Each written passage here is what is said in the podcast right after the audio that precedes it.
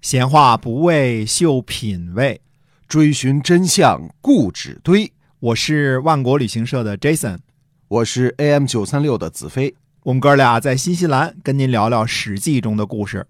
各位亲爱的听友，大家好，欢迎收听《史记》中的故事，是由新西兰万国旅行社的 Jason 为您讲的。我们新西兰呢是这个以自优秀的自然环境啊，享誉世界。那么新西兰有什么好玩的地方？这个季节适合玩什么？请 Jason 给我们讲一下哈。嗯是的，那么其实呢，呃，现在的也面临了冬天啊，新西兰的冬天嗯呢是六七八啊，这个时候呢，嗯呃，对于游客来说呢，是一个特别的尴尬的时间，因嗯为首先呢，六月份是新西兰的假期，对，所以交通很活跃，嗯啊，交通活跃呢就会带来机票的价格的上涨，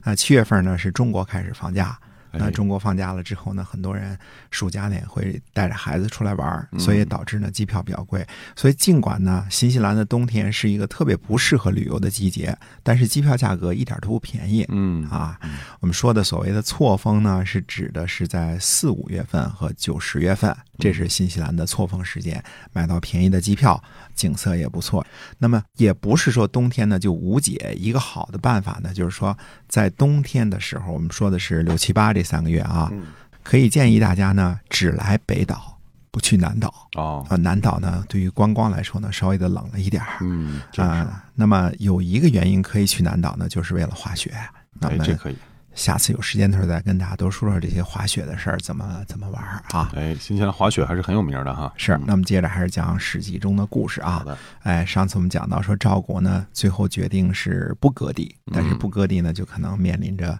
呃被打的局面，嗯，对吧？嗯但是我们现在撇开这个事儿呢，暂时讲另外一件事儿。在公元前二百六十年，秦赵在长平总决战的时候呢，在赵国的都城，呃，邯郸降下了一个婴儿。嗯婴儿的父亲呢是在赵国做人质的秦国公子异人。这个婴儿呢，当然大家都知道啊，这就是后世的秦始皇。嗯，但是当时在那个时候，这个婴儿几乎是悄没声儿的就给生下来了，没有引起可能任何人的关注。嗯，不论是赵国人还是秦国人，因为这个异人的身份问题，异人呢虽然贵为公子王孙，但是惨就惨在之一这两个字儿上。 也就是说他的地位并不是很显赫哈。气质不显赫，简直是默默无闻啊！啊嗯因为异人的父亲安国君有二十多个儿子，而异人只是其中之一嗯啊，是岁数居中的一个儿子。呃，历史上呢没有记载秦昭襄王有多少个儿子，啊但是秦昭襄王在位五十多年，身体没有残疾，猜想儿子也不会少。嗯，，也就是说，得二十乘二十之一，嗯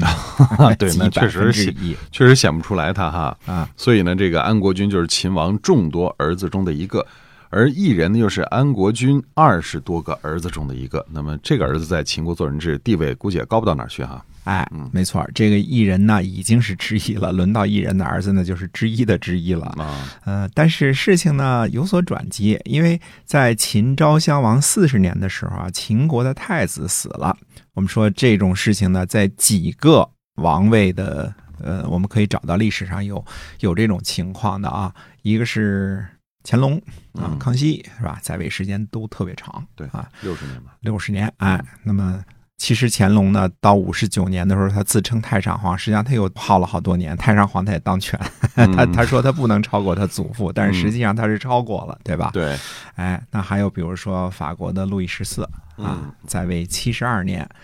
儿子孙子全部熬死，嗯本事大啊， 全部都熬死了，所以最后继位的是大了孙子，啊对吧？嗯路易十五是他的大了孙子啊。，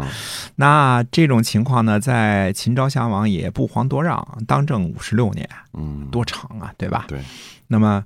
呃，转机之一呢，就是在秦昭襄王四十年的时候，太子死了。嗯那两年后呢，安国君被立为太子，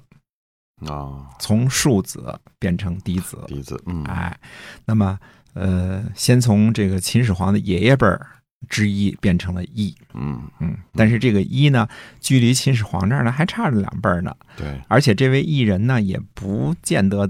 得到这个新任太子安国君的这个多少赏识啊，嗯估计名字大约应该能记得，长啥样就不敢说了。 啊，所以儿子太多 了，派去秦国做个人质是吧？嗯，异人的妈妈呢，夏姬啊，这个不是春秋第一大美人夏姬不是那个啊，啊，哎，嗯，呃，也并不怎么受安国君的宠爱嗯啊。安国君最宠爱的姬妾呢是楚国人，呃，这个楚国人呢被立为夫人，号称华阳夫人。那秦国那时候那么强大，怎么还派质子去赵国呀？哎，这就得说说春秋战国时期的人质，呃，或者叫质子这个制度了。我们今天听到“人质”这个词儿，一定会毛骨悚然，因为这个词儿经常和这个绑匪联系在一起，嗯对对吧？电影里经常出现这个场面，往往是绑匪这个弄个破电话给这个富贵人家打个电话，是吧？嗯拿钱赎人，否则什么什么时候撕票，对吧？但是感觉呢，春秋战国时期的质子似乎并不是这个概念。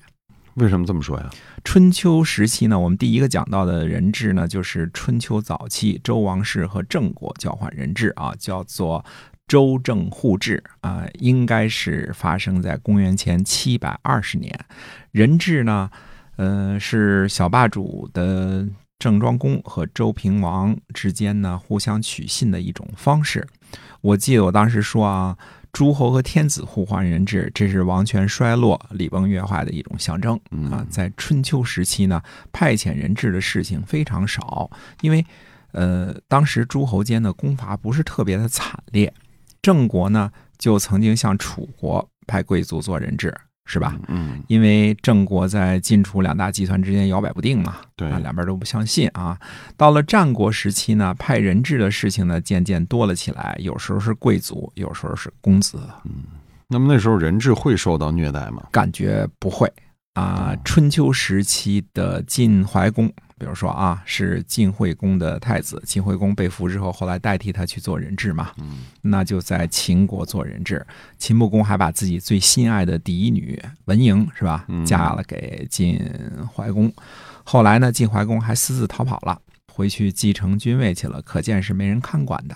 那到了战国时期呢，楚国的太子恒是楚怀王的太子，也被派去在秦国做人质。这位太子恒在秦国杀了秦王宠信的大臣，自己逃跑回了楚国。那可想见，这位太子在秦国做人质期间呢，呃照样是公子哥儿的做派，还能好勇斗狠，还能杀人，而且杀的是秦国的大臣，可见绝对不会是在被监管之下的状态的。对，那么杀人之后又从容逃走，也可以说明这一点儿。嗯，看来那时候这个人质的定义和现在的定义是有所不同的哈。是的嗯，啊，秦昭襄王本人呢也曾经在燕国做人质啊。秦武王刚鼎绝膑之后呢，在赵武灵王的帮助之下返回秦国继位。至于人质和芈月在燕国受到虐待什么的这些，那都是小说加演，没有任何历史依据啊，大家可以一笑了之。以前说过这事儿，一般来说人质是不可能带着妈去做人质的啊。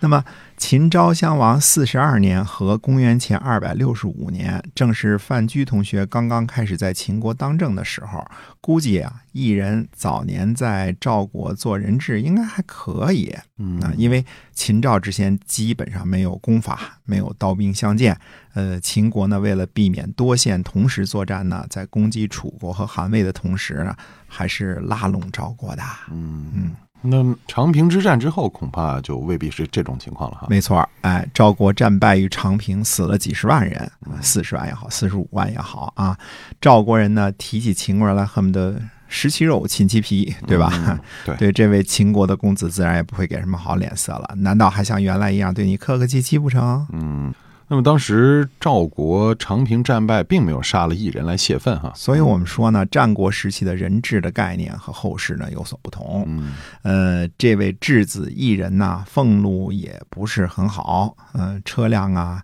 花费啊都不怎么够用，嗯呃，加上秦国在长平之战打败了赵国，就更加不受赵国人待见了。异人就是个小角色啊，虽然顶着个贵族的大帽子，史记》中说呢，就是众多庶出的孽孙之一。嗯嗯，不起眼儿啊。那他这么一个身份，然后确实生了一儿子，也不是什么大事儿，所以看起来异人也就是一潭死水。哎，但是这个时候呢，这潭死水却起了微澜，因为嗯有个做买卖的人来邯郸做买卖，这个人呢叫吕不韦，哎，看来这个我们讲的熟人越来越多了，吕不韦、秦始皇都出现了。那么这段故事究竟是如何呢？咱们下回啊再接着说。嗯，好今天我们这个史记中的故事先跟大家讲到这儿。新西兰万国旅行社，好，我们下次节目再会。再会。